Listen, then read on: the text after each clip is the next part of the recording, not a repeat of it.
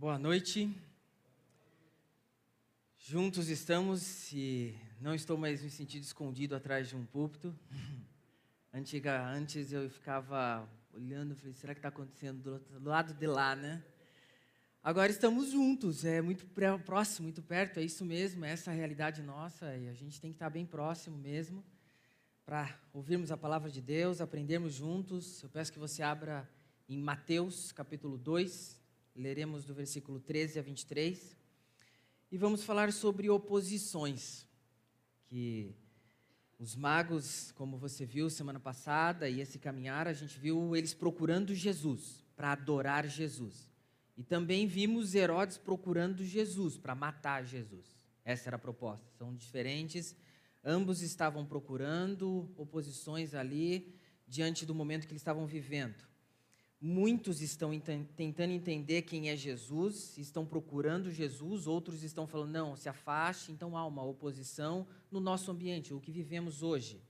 E a palavra de Deus, a proposta é que você entenda esse amor de Deus, esse cuidado de Deus, esse carinho de Deus para com você, que Ele fale ao nosso coração. Sem dúvida nenhuma, você está aqui por vontade do Senhor, desejo dEle, Ele providenciou você para que você estivesse aqui, isso é uma alegria. Vamos ler então Mateus 2, de 13 a 23. Não estará apresentando essa leitura, acompanha na sua Bíblia. Depois que partiram, um anjo do Senhor apareceu a José em sonho e lhe disse: Levante-se, tome o menino e sua mãe e fuja para o Egito. Fique lá até que eu lhe diga, pois Herodes vai procurar o menino para matá-lo. Então ele se levantou, tomou o menino e sua mãe durante a noite e partiu para o Egito, onde ficou até a morte de Herodes. E assim se cumpriu o que o Senhor tinha dito pelo profeta: Do Egito chamei o meu filho. Quando Herodes percebeu que havia sido enganado pelos magos, ficou furioso e ordenou que matassem todos os meninos de dois anos para baixo. Em Belém, e nas proximidades, de acordo com a informação que havia obtido dos magos. Então se cumpriu o que fora dito pelo profeta Jeremias. Ouviu-se em uma voz em Ramá, choro e grande lamentação. É Raquel que chora por seus filhos e recusa ser consolada, porque já não existem. Depois que Herodes morreu, o anjo do Senhor apareceu em sonho a José no Egito e disse: Levante-se, tome o menino e sua mãe e vá para a terra de Israel, pois estão mortos os que procuram tirar a vida do menino. Ele se levantou, tomou o menino e sua mãe e foi para a terra de Israel. Mas, ao ouvir que Arquelau estava reinando na Judéia, em lugar de seu pai Herodes, teve medo de ir para lá. Tendo sido avisado em sonho, retirou-se para a região da Galiléia e foi viver numa cidade chamada Nazaré. Assim cumpriu-se o que fora dito pelos profetas: ele será chamado Nazareno. Amém. Tem muita coisa nesses versículos. Tem muito assunto aqui, a gente não vai secar tudo o que ele tem para dizer até porque eu tento buscar um equilíbrio de nem muito lá teologicamente, apertando, que você fala, nossa, eu não entendi nada, nem muito raso, fala, poxa, podia ser um pouco mais profundo, a gente busca sempre um equilíbrio, essa é a proposta, até caminharmos e entendermos e juntos seguirmos avante. Mateus, como eu disse, é um livro que tem muita teologia, não é algo simples, ele tem muito a nos ensinar, mas, como eu disse no começo, são oposições e aqui a gente está diante de oposições e você tem oposições na sua vida.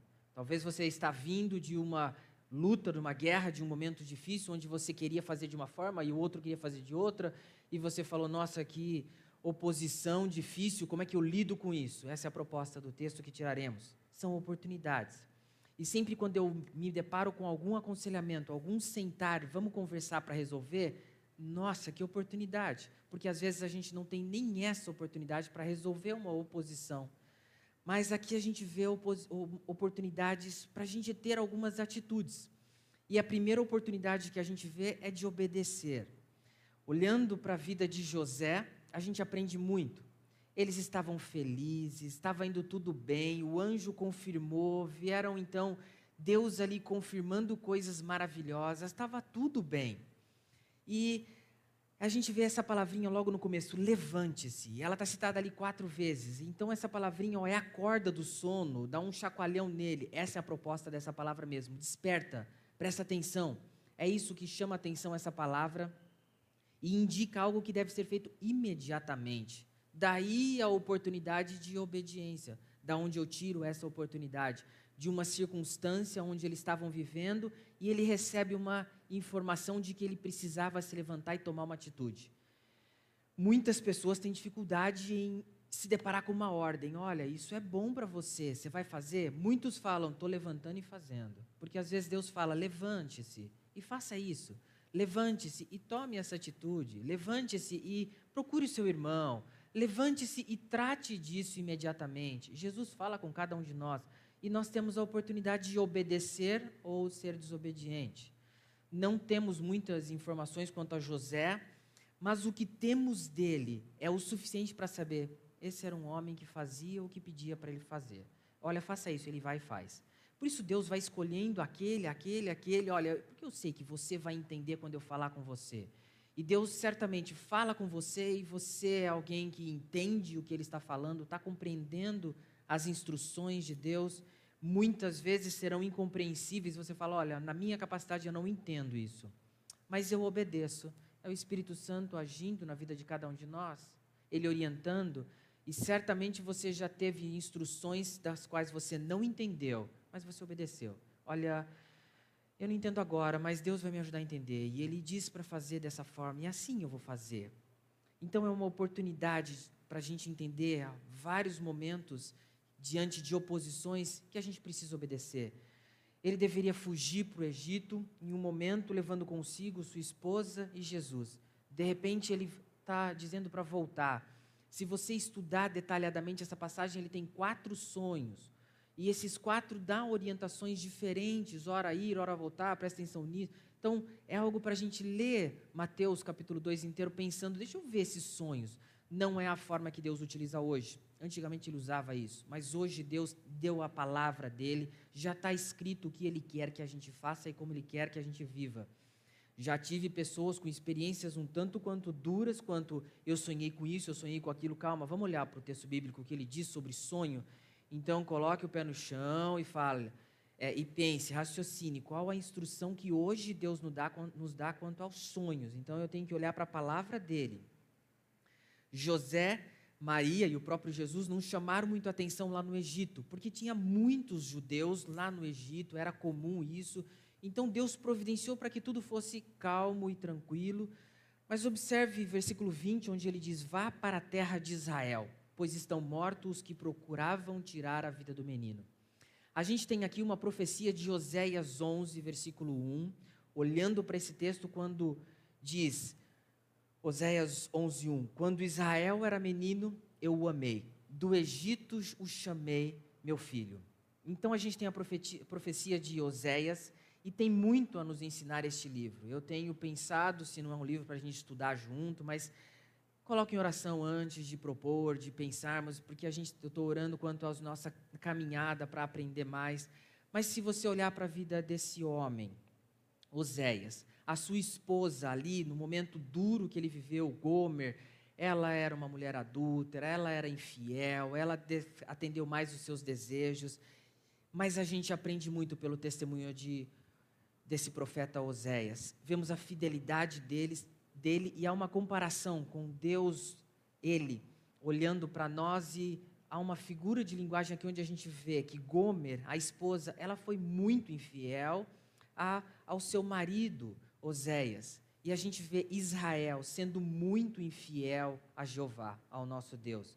A gente vê essa Gomer sendo escravizada e sendo entregada aos seus amantes. Mas nós, e nós, e nós vemos também o povo de Israel sendo entregue àqueles que ela entendia, olha, a gente vai confiar em você, aos deuses daquela, daquela época se entregando ali. Então tem muitos paralelos para olhar para esse livro de Oséias e aprender. Oséias ele restaurou Gomer, então algo, em, algo muito forte nesse sentido. Você ir lá e comprar sua esposa, ela ali, um esqueleto, careca, feia, uma mulher cheirando mal e ele resgata ela. Então temos uma figura muito forte daqueles pecadores que Deus resgata, nós na nossa incapacidade, na nossa limitação, ele nos resgata. Então temos muita coisa para aprender nesse livro de Oséias e nós temos uma profecia sendo cumprida. Era um livro olhado ali por Mateus conhecia e sei que existe muita dúvida do porquê Jesus teve que fugir. Por que, que ele teve que agir dessa forma? E na obediência da palavra de Deus a gente entende que a gente vê tudo acontecendo para que Jesus passasse pela minha, pela sua, por nossas dificuldades e entendesse elas. Nós teremos que fazer algumas coisas, nós passaremos por dificuldades. E Jesus, na humanidade dele, sofreu, teve que fugir, teve momentos delicados. E Deus dá a oportunidade para mim e para você de obedecer a palavra de Deus, de termos um compromisso real com Deus. E são questionamentos que a palavra de Deus faz conosco. No momento devocional de cada um de nós, pode observar, você lê o texto para entender esse texto, o que você tira de lições desse texto, e de repente você está questionando a sua vida. É o que a palavra de Deus faz conosco. Oportunidade para a gente crescer, para a gente olhar para Cristo Jesus.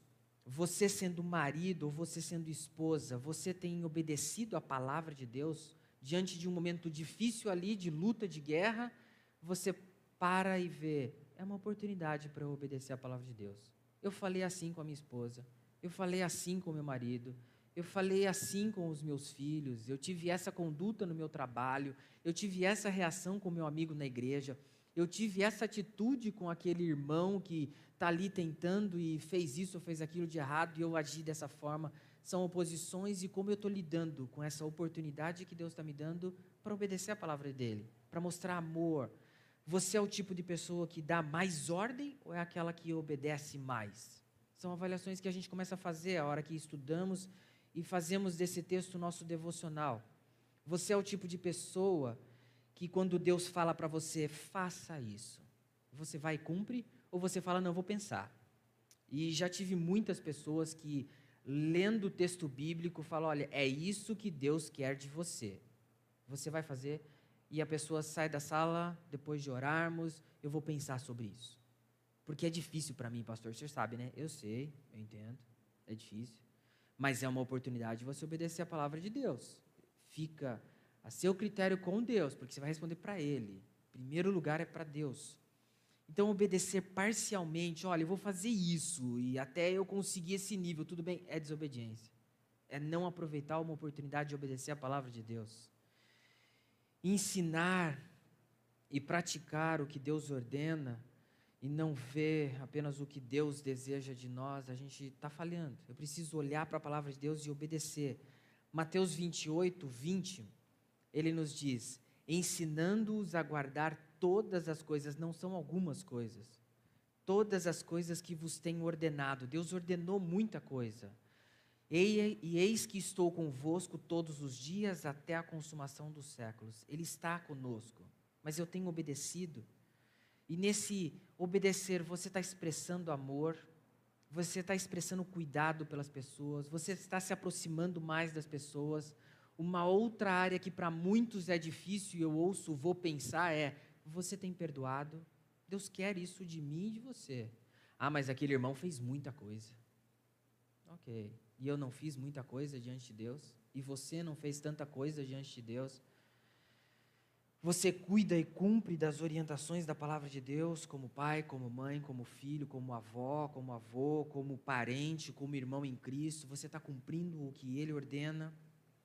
Então a gente vê nessa, nessa pequena porção bíblica, no início, a oportunidade que Deus dá para você e para mim de obedecer a palavra de Deus.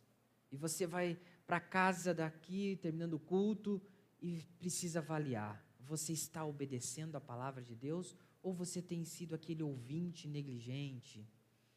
Olhe para a palavra de Deus, tenha um compromisso com Deus, assuma esse compromisso de obedecer a palavra de Deus. Um segundo, uma segunda oportunidade que Deus nos dá, que eu entendo que além de obediência, é a oportunidade de se proteger. E, e nós precisamos nos proteger.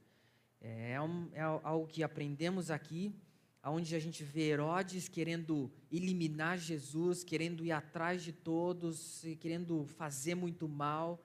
E Herodes ele percebeu que havia sido enganado, porque não obedeceram às suas ordens. E as pessoas não precisam obedecer às minhas ordens, elas precisam obedecer à palavra de Deus. E se eu der alguma ordem que não está alinhada com a palavra de Deus, esse não atendimento está baseado na palavra de Deus. Porque todas as ordens, todos os pedidos precisam ser pautados de acordo com a palavra de Deus. Não porque eu quero, mas a gente precisa avaliar. Atos 5:29 vai falar que importa obedecer mais aos homens ou a Deus. Ele fala, olha, eu vou obedecer a Deus. Ah, mas os homens estão mandando fazer isso. Não, eu vou obedecer a Deus. É isso o mais importante. E aqui a gente vê Herodes bravo porque eles não obedeceram às ordens de Herodes, mas e quem manda lá? É Deus quem manda. E a gente precisa ter isso muito claro em nossa mente. E esse é um questionamento de esposas, às vezes, de maridos, de filhos. Meu pai falou para fazer isso, para fazer aquilo. Eles são autoridades na sua vida, mas observe a palavra de Deus, que ela é autoridade em cima de todos nós. Ela está acima de tudo, de todos. E precisamos obedecer. E aqui a gente vê uma oportunidade, então, de nos proteger. Herodes ele entendeu que ele foi enganado. Herodes ele não exercia um autodomínio, um controle, uma vez que ele mostrou, ele não controlava os seus desejos, seus anseios. E aí um questionamento nosso: as coisas têm que acontecer do meu jeito? As coisas têm que acontecer dessa forma? Ou eu estou agindo que nem Herodes? Que olha, eu estou muito bravo porque nunca, não aconteceu assim, assim, assim, mas assim não funciona. Ou eu vou obedecer a palavra de Deus e olhar mais para a palavra de Deus e ver tudo isso como uma oportunidade para eu me proteger e me basear na palavra de Deus, que é melhor. Herodes ele jamais iria conhecer esse bebê, um judeu, e ainda mais se curvar diante daquele que queria tomar o trono dele. Então a gente vê que ele jamais teria essa atitude. Herodes ele ficou muito doente nesse findar da vida dele. A gente sabe pela história que isso aconteceu. E ele percebe, Herodes, que a alegria dos judeus era grande. Herodes está ficando doente. Nossa, que bom, esse homem vai morrer. Era a alegria deles. E Herodes percebe essa alegria. E então ele fala: Olha, já que vocês judeus estão tão felizes, tão alegres, sabe essas, esses líderes que eu mandei prender, todas essas pessoas que eu mandei prender na nossa região até hoje, eu quero que todos vocês matem no dia que eu morrer. Foi esse o pedido de Herodes. Então sua esposa, os líderes falaram tudo bem. Ele estava preocupado, porque quando ele morresse, as pessoas iam ficar felizes. E quando alguém morre, as pessoas choram. E ninguém vai chorar porque ele morreu. Então ele estava preocupado. Então ele se incumbiu já pensando, falou, olha, eles vão matar, vão ficar muito triste o povo judeu e vão começar a chorar todo mundo. Então vai ficar tudo bem, vão, vão estar tá alguém chorando no dia que eu morrer. Combinado. Mas isso não aconteceu quando ele morreu.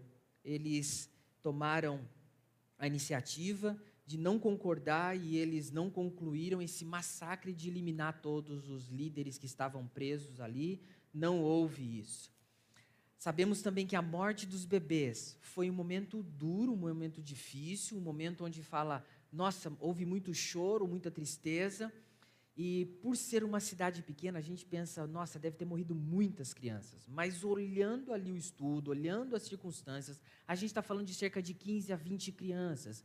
Ufa, mas isso não diminui o desastre a catástrofe que foi eliminar essas crianças, matando essas crianças, não, não significa que não trouxe tristezas. Antipas, que foi o filho de Herodes, um pouco de história sobre isso, é, Antipas ele se programou ali, ele armou um complô para matar o seu pai.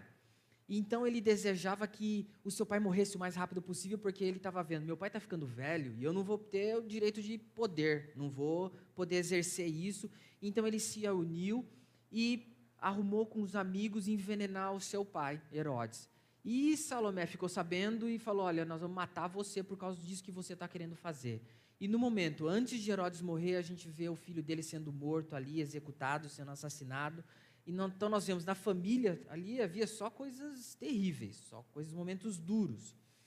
Herodes, então, ele comendo uma maçã, na história diz, com a própria faca ele tenta se matar. Então ele estava sofrendo. Você vê quantas coisas erradas uma pessoa faz e quantas coisas ruins acabam acontecendo nesse caminhar por decisões erradas, por momentos errados, por escolhas erradas em oportunidades que poderia ser totalmente diferente. A gente sabe também que a história da salvação que Deus vem realizando e vem cumprindo, isso se cumpriu pela palavra de Deus. E nós então temos que procurar nos proteger diante de qual é a palavra de Deus, o que ela nos ensina. Vamos nos proteger de acordo com a palavra de Deus. Ela é um porto seguro, ela é uma base, é nela que eu preciso me construir, me basear em tudo que eu vier a fazer ou falar. A gente teve, tem aqui no versículo 22 também que ele teve medo de ir para lá. E isso aconteceu por causa do contexto que vivia. Herodes já morreu, e você vê que as coisas não acontecem por acaso, Deus tem um motivo, onde depois da morte de Herodes, a gente sabe que foi morto mais de 3 mil homens ali, que eram peregrinos que viam para a festa em Jerusalém. Então, isso tudo fazia parte do contexto. Herodes morreu, mas foram 3 mil pessoas para Jerusalém, eliminados. José sabe disso e fala: Nós vamos voltar. Não, nós, nós não vamos voltar.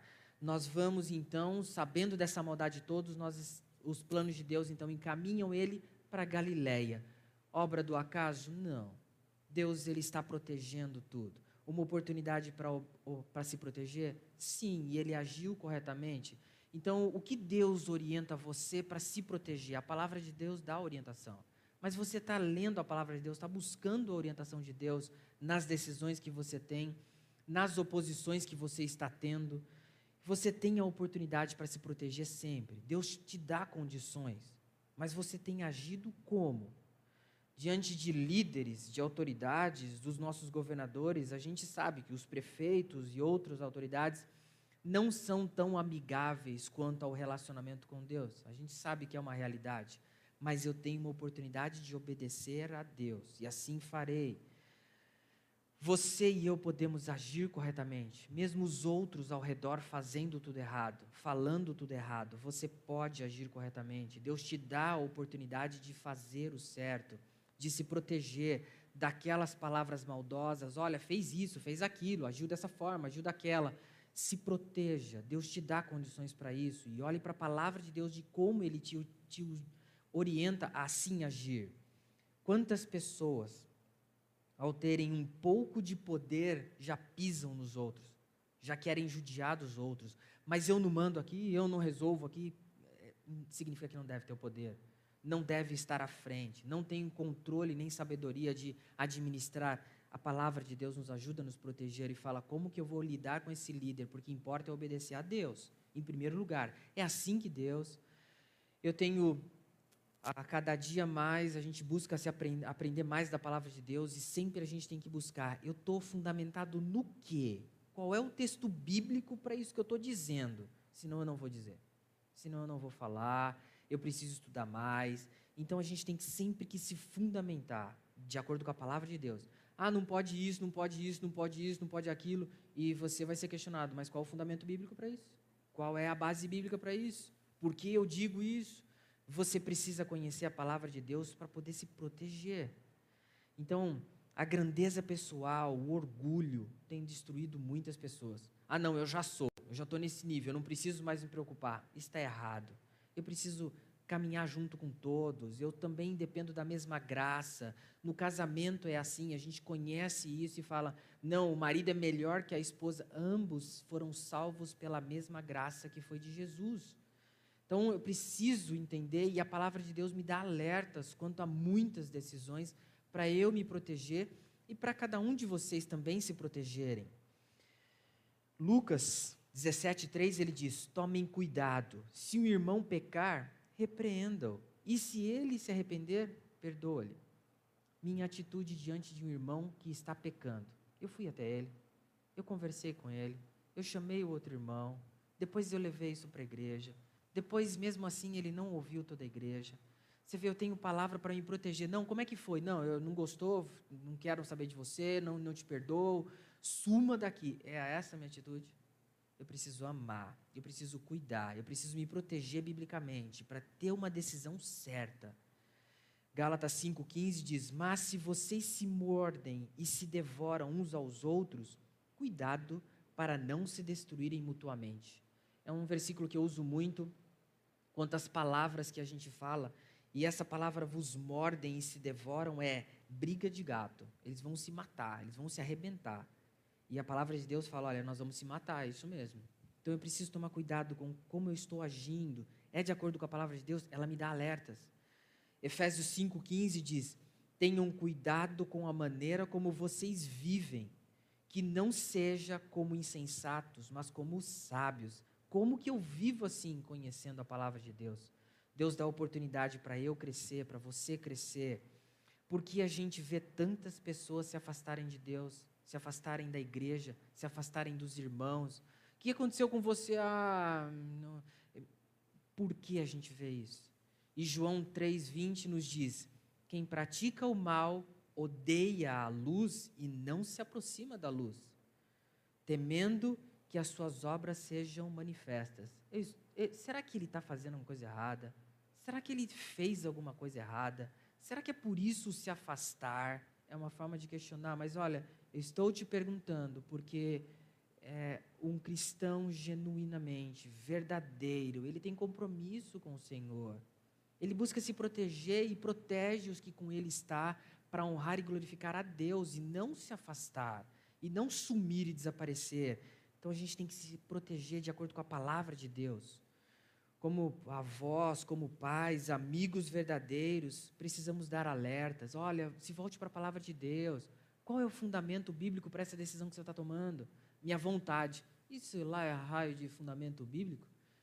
Não é. E aí a gente tem que falar, irmão, vamos se voltar para a palavra de Deus, porque a gente precisa, qual é a base para tudo isso?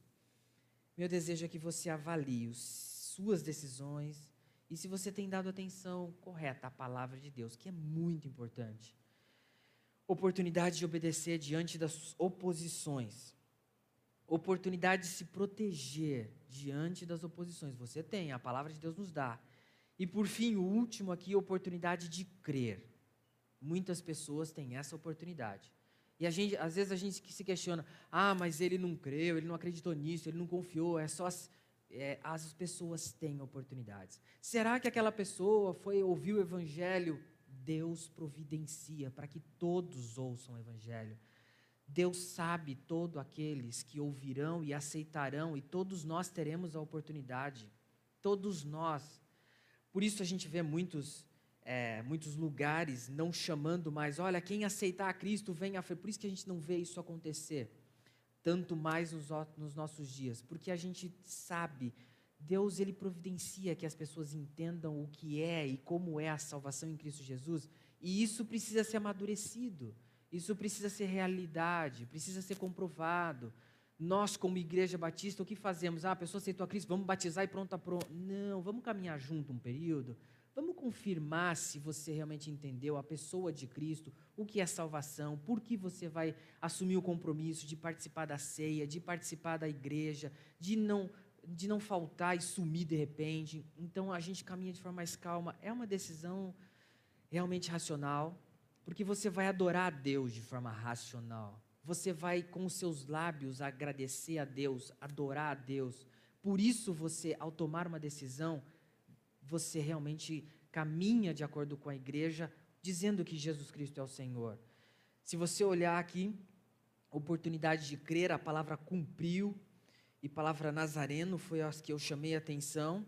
E muitas pessoas são arrogantes, achando que não precisam obedecer a ninguém. Muitas pessoas acham que maldade delas internamente, elas acabam se fechando e acreditam que estão corretas por maldade particular de cada um e não precisam ouvir ninguém e nada, e não preciso me proteger porque eu mesmo sei me defender. Muitos têm agido assim. E não veem as oposições como oportunidade para realmente obedecer a Deus, realmente se proteger de acordo com a palavra de Deus. E quantas pessoas conhecem a Cristo por causa do amor que você demonstra por essa pessoa? E ela fala: Poxa, mas quanto amor por mim, Quantos maridos não agradecem? O que aconteceu com a minha esposa? Que ela mudou. O que aconteceu com o meu marido? Que ele mudou. É Cristo agindo. É Ele quem transforma o coração de cada um de nós. Ou as pessoas estão olhando para você e interpretando mal, ou estão rejeitando a Cristo, ou estão rejeitando a igreja por causa do testemunho, por causa da maldade delas, mas você se, se apega à palavra de Deus. Nesse ponto eu chamo sua atenção que nada foge do controle de Deus. Por isso a palavra cumpriu ali. E se cumpriu o que o Senhor tinha dito pelo profeta do Egito, chamei meu filho. Nós vimos como Oséias 11:1 disse, se cumpriu. Nós vemos aqui outra profecia de Jeremias no versículo 17, então se cumpriu o que fora dito pelo profeta Jeremias. Ouviu-se uma voz em Ramá, choro e grande lamentação. É Raquel que chora por seus filhos e recusa ser consolada, porque já não existem. Tem muita coisa aqui a ser falada só nesse texto de versículo 17. Essa é uma profecia que está em Jeremias 31,15, onde diz assim: Assim diz o Senhor: ouve-se uma voz em Ramá, isso Jeremias 31,15, pranto e amargo choro. É Raquel que chora seus filhos e recusa ser consolada porque seus filhos já não existem. Entenda aqui que eu, essa voz em Ramá ficava oito quilômetros de Jerusalém, esse local, onde ali era um local das montanhas de Efraim. É, foi um momento de lamento proferido por Jeremias, e Jeremias, naquele momento, ele lembrou de Raquel, de um momento que aconteceu na vida dela. Mateus, então, está interpretando esse momento que Jeremias viveu uma profecia do clamor que se ouviu a chacina que estava acontecendo ali em Belém. Então, Raquel, a gente se volta lá para a esposa de Jacó. Voltamos lá para Gênesis 35. Essa caminhada eu preciso saber o que estava acontecendo lá. Bom, por que essa mulher estava com esse clamor tão grande?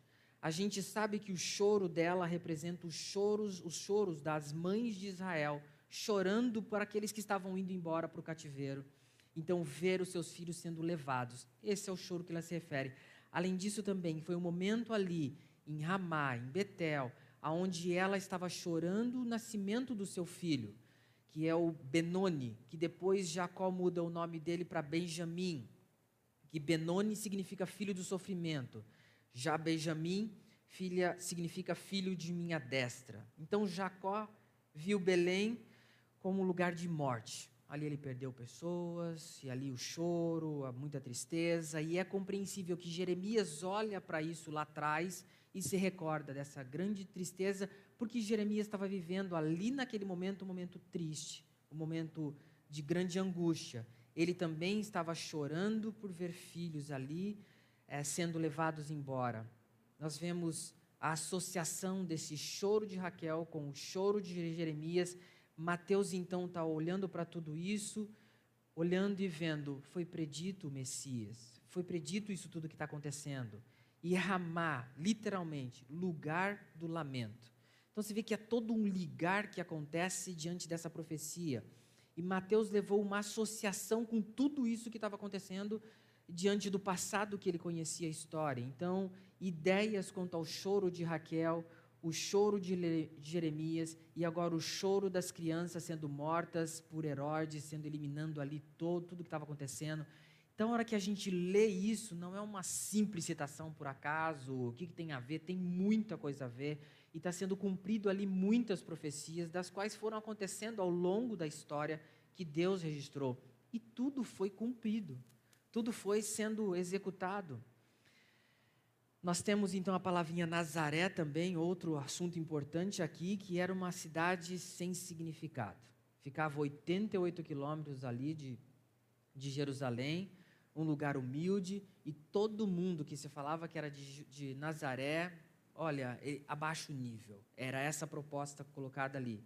Nazaré era sinônimo então de alguém desprezável, alguém abominável. Assim era caracterizado quem vinha de Nazaré. Por isso que a hora que a gente vê no questionamento, mas pode vir o Jesus, da onde ele vem, é, de Nazaré, e pode vir alguma coisa boa de Nazaré, por isso, esse contexto todo dizendo, não vem ninguém bom de lá, lá é muito ruim, pensa em alguma coisa horrível. E note que, se você observar, a sua, a sua Bíblia fala no plural, quando ela se refere a essa profecia. Então, a gente não dá para fechar, como muitos autores dizem, que é apenas uma na, na, na língua hebraica, há uma similaridade muito no falar dessa palavra Nazaré com outras palavras que então, ah, é isso. Estamos falando então é, de dos ditos pelos, pelos profetas ali, o que significa isso quanto ao, a Isaías 11:1, que não tenho como fechar, é essa profecia que está falando, porque é todo um contexto hum, é, no hebraico de decidir o que significava essa palavra Nazaré. Então, Isaías 11:1 fala: "Um ramo surgirá do tronco de Jessé, e das suas raízes brotará o renovo". Então, muitos veem isso, brotará um renovo vindo dessa palavra de Nazaré, muita semelhança na, na fonética dela, mas sabemos que há aí apenas um jogo de palavras e não podemos definir uma teologia, por isso é difícil da gente entender e falar, é isso, tá tudo certo porque a gente precisa ir com cuidado, tem muito ensino, muita coisa a ser avaliada. E Mateus entendeu que Nazaré não era um lugar muito adequado para esse Messias vir, para Jesus vir. Então ele olha para isso e olhando como sendo um cumprimento de profecias do Antigo Testamento. Então não uma profecia, está no plural e eu não posso definir isso agora.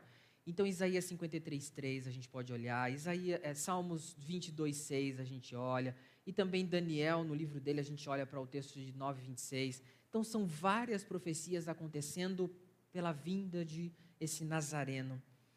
E Deus concede então a oportunidade, bom, diante de tudo que foi cumprido, de tudo, tudo que aconteceu ao longo da história, Ele me dá a oportunidade para crer no Evangelho, crer em Jesus Cristo como Senhor, como Salvador, crer que tudo está na palavra de Deus registrado de forma clara crer que Jesus está cuidando do meu medo, dos seus medos, das suas aflições, nós aprendemos tantas coisas na palavra de Deus, mas eu preciso, e isso cansa, isso é difícil, isso não é simples, isso não é fácil, mas a gente precisa buscar a base para entender que eu tenho uma oportunidade para obedecer, uma oportunidade para me proteger e uma oportunidade para crer em Cristo Jesus. Termino olhando para o sermão de Pedro, lá no templo, onde Atos 3, de 17 a 21, ele diz, chamando a atenção dos irmãos: Agora, irmãos, eu sei que vocês agiram por ignorância. E quem aqui não agiu por ignorância?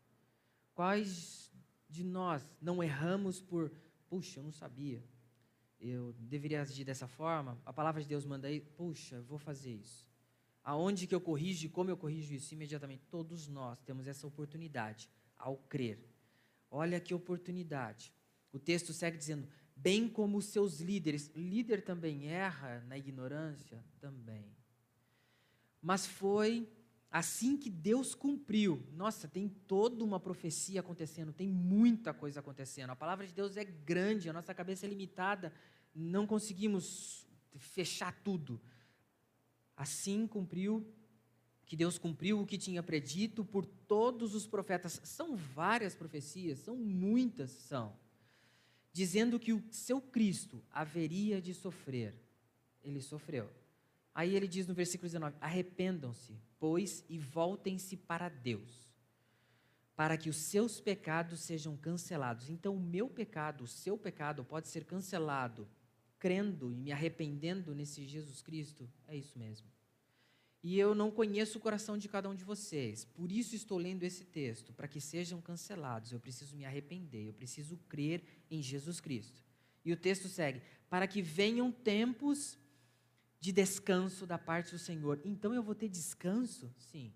Caso contrário, você vai carregar isso aí. Todo, ah, é difícil isso, é difícil aquilo, é difícil. Mas o meu passado me, me carrega isso, me, eu sei, é isso mesmo. Você vai continuar carregando e vai falar que é difícil. Eu sei que é difícil. E não dá para carregar. Não, não dá. Eu tenho que colocar tudo para Ele.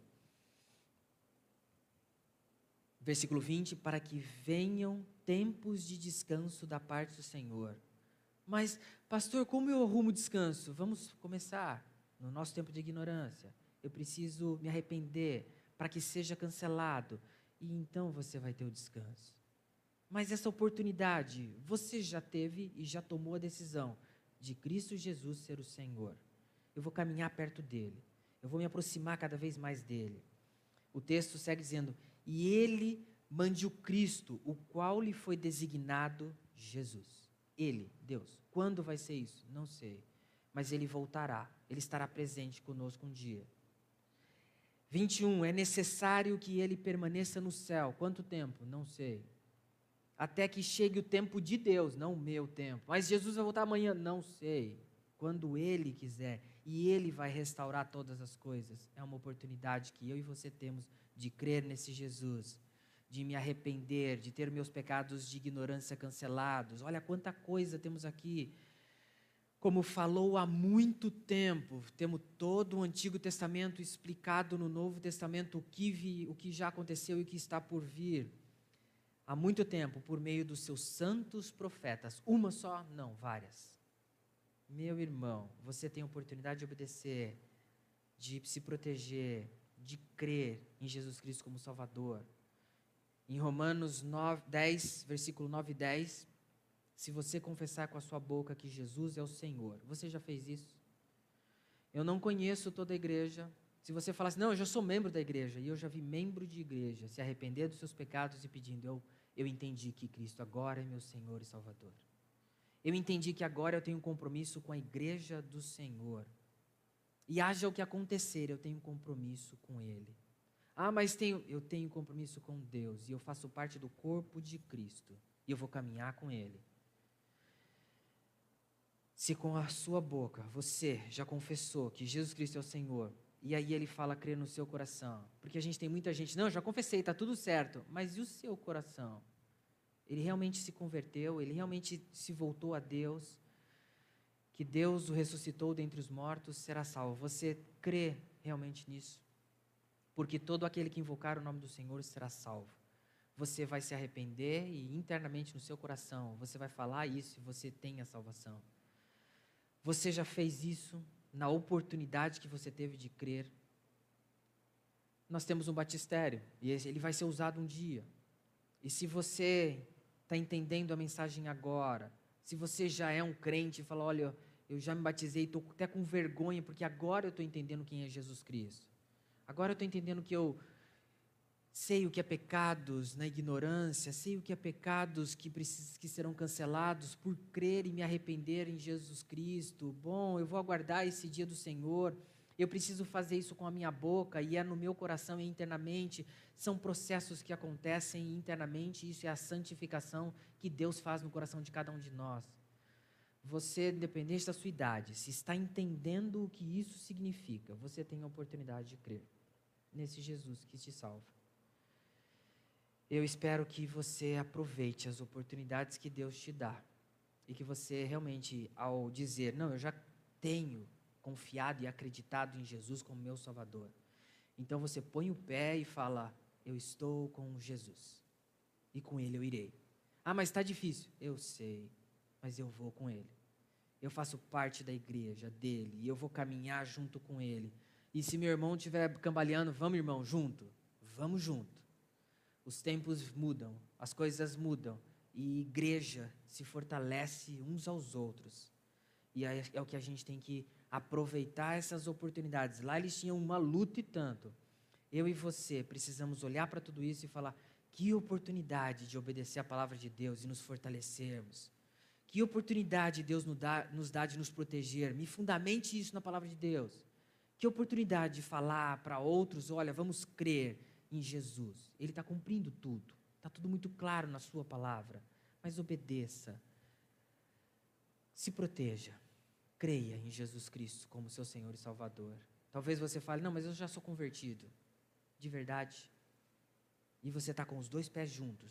Nesses compromissos que você tem como filho de Deus na igreja que é dele. Para seguir enquanto Jesus voltar é esse o nosso compromisso com Deus, em primeiro lugar.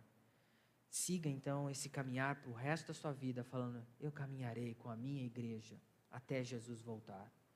E se firme nas oportunidades que Deus tem te dado. Que Deus abençoe você, que você tenha compreensão da palavra de Deus e é o Espírito Santo que vai te dar essa compreensão. E isso vai refletir dentro da sua casa. Vamos orar e os músicos venham à frente. Nós temos, teremos mais uma música, depois mais uma oração final, mas vamos orar agora. Baixe sua cabeça. Pai bondoso, obrigado, porque a tua palavra é rica e nos ensina muita coisa. E ainda assim a gente tem errado tantas coisas. Pai, nos perdoe na ignorância de cada um de nós. Pai, se há alguém aqui que não entende, não tem entendido a tua palavra, que tem errado, mas ao ler a tua palavra, compreende que precisa se arrepender de uma vida que talvez não esteja de acordo com a tua palavra, de acordo com as orientações do Senhor, que se arrependa, que confesse, que faça de Jesus o Senhor, o Salvador, que isso seja uma realidade, Pai. Que a cada irmão que aqui está aproveite essa oportunidade de poder obedecer mais a palavra de Deus. Pai, que possamos aproveitar a cada oportunidade de nos aprofundar em conhecer a tua palavra, para que a gente possa se proteger, não simplesmente o eu acho. Pai, obrigado, porque o Senhor tem confirmado dia a dia o evangelho a cada um de nós, que é a tua vinda como nosso Senhor humilde, mas também a sua morte e o seu ressuscitar, o Senhor se colocando numa cruz pelo pecado de cada um de nós que seja, Pai, a realidade de todos que aqui estão. Se há alguém que ainda não tenha assumido o compromisso com a tua igreja, que tenha ouvido a tua palavra, que possa dar esse passo de decisão para caminhar junto com o Senhor, para olhar para Cristo Jesus junto com a tua igreja e enquanto respirarmos, juntos louvarmos a esse Deus maravilhoso. Pai, obrigado pela tua palavra e oramos em nome de Jesus. Amém.